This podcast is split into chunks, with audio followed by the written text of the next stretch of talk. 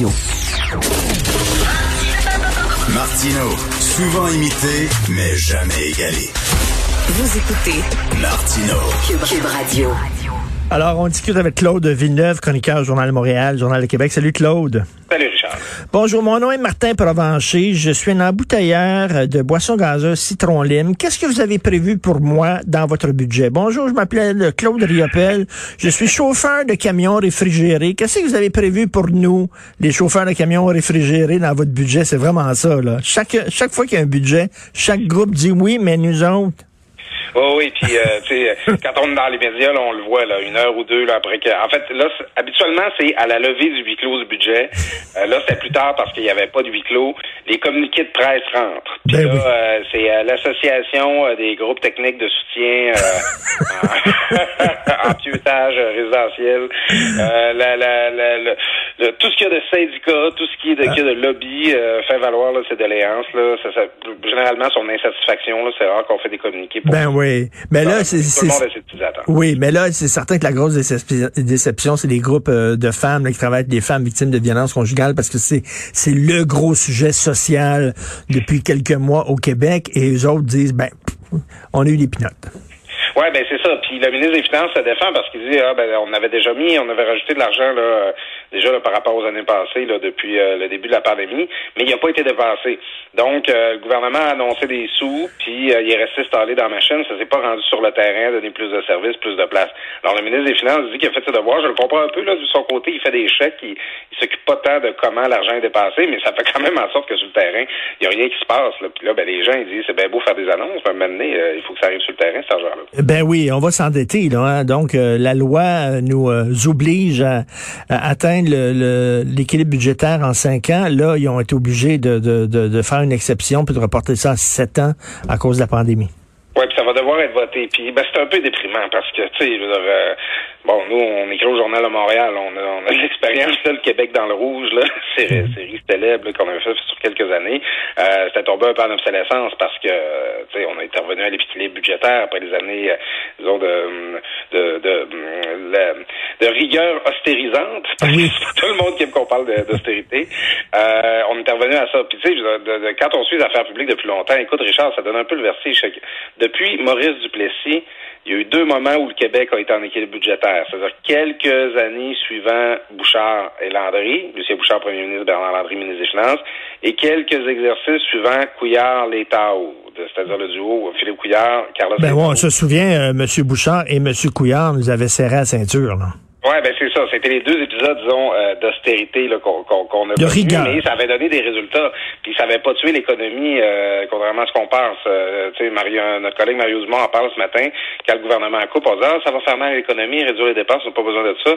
Dans les deux fois, c'est- ça a été suivi d'épisodes de croissance économique parmi les meilleurs au Québec. Alors des épisodes comme ça, depuis Maurice Duplessis, là, depuis euh, plus de 60 ans, on a connu ça deux fois des moments où le Québec est en équilibre. Puis là, c'est pas de la faute de François Legault puis d'Éric Girard, mais avec à cause de la pandémie, mais on est de retour au déficit. C'est comme l'impression de jouer dans un vieux film. Ben oui, tout à fait. Tu sais, Couy- euh, Couillard l'État-haut nous avait, euh, avait dégagé une bonne marge de manœuvre qui a, permis d'ailleurs à la CAQ de, de surfer là-dessus. Euh, mais là, bon, c'est fini tout ça. là. Ouais, ben c'est ça. Puis, tu sais, à, à la défense, euh, Mario en parle aussi ce matin, la défense de Couillard et l'État, on a parlé justement là, beaucoup de de, euh, d'austérité avec eux, mais tu sais, euh, contrairement à ce qu'on peut penser sous les libéraux, euh, on n'a pas réduit les dépenses. On a réduit l'augmentation des dépenses. À la fin, le gouvernement ne dépensait pas moins, il dépensait plus, mais moins que si on n'avait pas serré la vis. Euh, en comparaison, là, on s'en souvient moins, mais Lucien Bouchard, en son temps, là, ça, ça avait été sauvage en maudit. à ce moment-là, on avait littéralement coupé, sabré dans les dépenses. L'État dépensait moins à la fois. Ça, ça fait mal. Mais tu te souviens aussi les infirmières qu'on avait mis à la porte, là?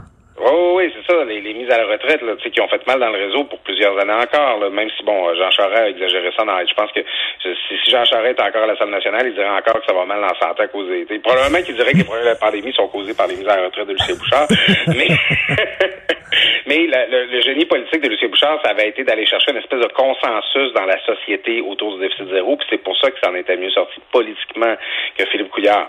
Alors là, eh, est-ce qu'on va devoir revivre ça? Est-ce qu'on va devoir, euh, tu sais, dans un horizon de 5 ans, 7 ans, selon euh, ce qu'on nous dit hier, retourner dans un épisode de coupure, d'austérité euh, pour, pour retrouver l'équilibre et la prospérité? c'est pas drôle. C'est certainement pas le mandat que François Legault avait envie d'avoir. Mais, ce qui est décevant, d'un simple point de vue économique, c'est un budget. on va parler d'économie et pas de problèmes sociaux, mais je trouve, puis j'en parlais tantôt avec Yves Daou, c'est qu'on on sait qu'on a des problèmes de main-d'œuvre au Québec, puis il n'y a pas grand-chose pour la formation de la main-d'œuvre là-dedans. Non, c'est ça. Euh, on, aide beaucoup des, des, euh, des secteurs qui allaient déjà bien. Euh, bon, on investit beaucoup en construction. Euh, qui est à peu près le, secteur qui a le plus bénéficié de la crise. Mais c'est ça, la, leur, problème de la construction, aux autres, c'est qu'il manque de personnel, il manque d'employés, de, de, gens qualifiés, formés pour travailler sur les chantiers.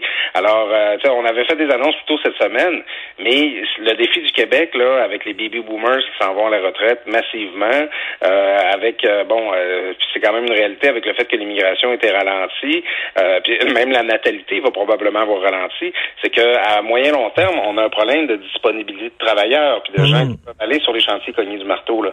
Alors, euh, c'est, on, a l'impression que le gouvernement, c'est encore un budget un peu dans l'urgence. Il, il identifie mal, ça va être quoi nos défis là, de demain. Là? Et, Claude, euh, on va dépenser. Euh, l'argent sort des coffres. Il faut que l'argent rentre des coffres. Puis là, on l'a vu. Hydro-Québec ben, fait moins d'argent. Euh, L'Auto-Québec rapporte moins d'argent au gouvernement. Il y a moins d'argent qui rentre dans les coffres. On peut pas augmenter encore les impôts puis les taxes. Les, les gens sont étirés au maximum. Fait que là, on dit les ressources naturelles. C'est une façon d'exploiter les ressources naturelles puis d'amener l'argent, d'amener la croissance économique. Mais là, en même temps, il y a le respect de l'environnement. C'est pas évident, là. Oui, ben c'est ça. Puis c'est le sujet dont je voulais te parler hier. Puis euh, en tant que gars du Saguenay-Lac-Saint-Jean, j'étais un peu monomaniaque. euh, le, le, projet du GNL Québec, c'est un projet qui avait euh, suscité énormément d'espoir dans la région de Saguenay-Lac-Saint-Jean. Ça aurait été le plus gros. Ben, en fait, j'en parle au conditionnel, euh, presque au passé. Je veux dire, c'est ce projet-là, si jamais il devait se faire, ce serait le plus gros investissement privé de toute l'histoire du Québec. Là. Wow. Il y a, c'est 14 milliards, je pense, en investissement au total, euh, qui s'est fait euh, presque démolir là, par le, le BAP là, dans son rapport cette semaine qu'on dit que bon, il va créer des emplois surtout dans sa phase de construction, mais pas tant qu'elle va être en opération.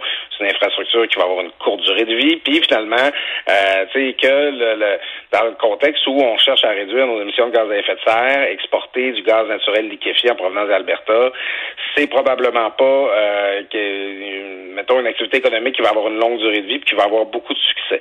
Alors, tu sais, il y a beaucoup de déceptions dans la région de Saguenay-Saint-Jean, une, région là, dont je parle souvent qui, qui a beaucoup le, le, rêve de l'emploi euh, mono-industriel syndiqué là, mmh tu 100 000 avec l'overtime. Mais tu sais, c'est vrai que c'est des maudites belles jobs là, pour euh, une région comme le Saguenay-Lac-Saint-Jean auxquelles les gens croyaient. Puis, tu sais, fait que c'est toujours ça le, le, problème. C'est que, euh, pour citer Jean Lapierre, on regarde le budget du Québec et on se dit, euh, on est pauvres comme des crucifix plumés. on a de la misère à arriver, on cherche des projets pour s'enrichir, pour mettre de l'argent dans nos poches, puis à une époque où en plus on veut réduire notre empreinte carbone puis euh, ce qu'on émet comme pollution, on commence à manquer d'options un peu pour faire de l'argent. Ben oui, tout à fait, là, parce que les ressources naturelles, elles sont là, là on en a, mais en même temps, ce qu'on veut scraper l'environnement, c'est vraiment c'est un c'est un, mal de tête, c'est un puzzle. Et d'ailleurs, en passant, tu me parlais de Jean Lapierre qui me manque énormément, ah. comme à beaucoup de gens. Euh, je l'ai croisé, quel homme extraordinaire. Et on sait que lundi prochain, euh, il va avoir un documentaire qui va être présenté, je pense, sur les ondes de TVA. Concernant euh, Jean? Avec, avec les gens qui l'ont bien connu qui l'ont côtoyé. Euh, écoute, Jean Lapierre, ben, moi je pense que c'est une des phrases que j'ai le plus prononcées à voix haute au cours de la dernière année. Euh, qu'aurait été cette pandémie si on avait eu Jean Lapierre pour la ah. Écoute, et, il, moi, il m'a beaucoup manqué dans la dernière année. Ah ouais, ouais, ouais, il nous manque chaque jour. Quel homme charmant, gentil, vraiment là. donc on va tous regarder ça avec une boîte de Kleenex à côté de nous autres lundi. Bon week-end. C'est bon, salut bien Richard. Salut.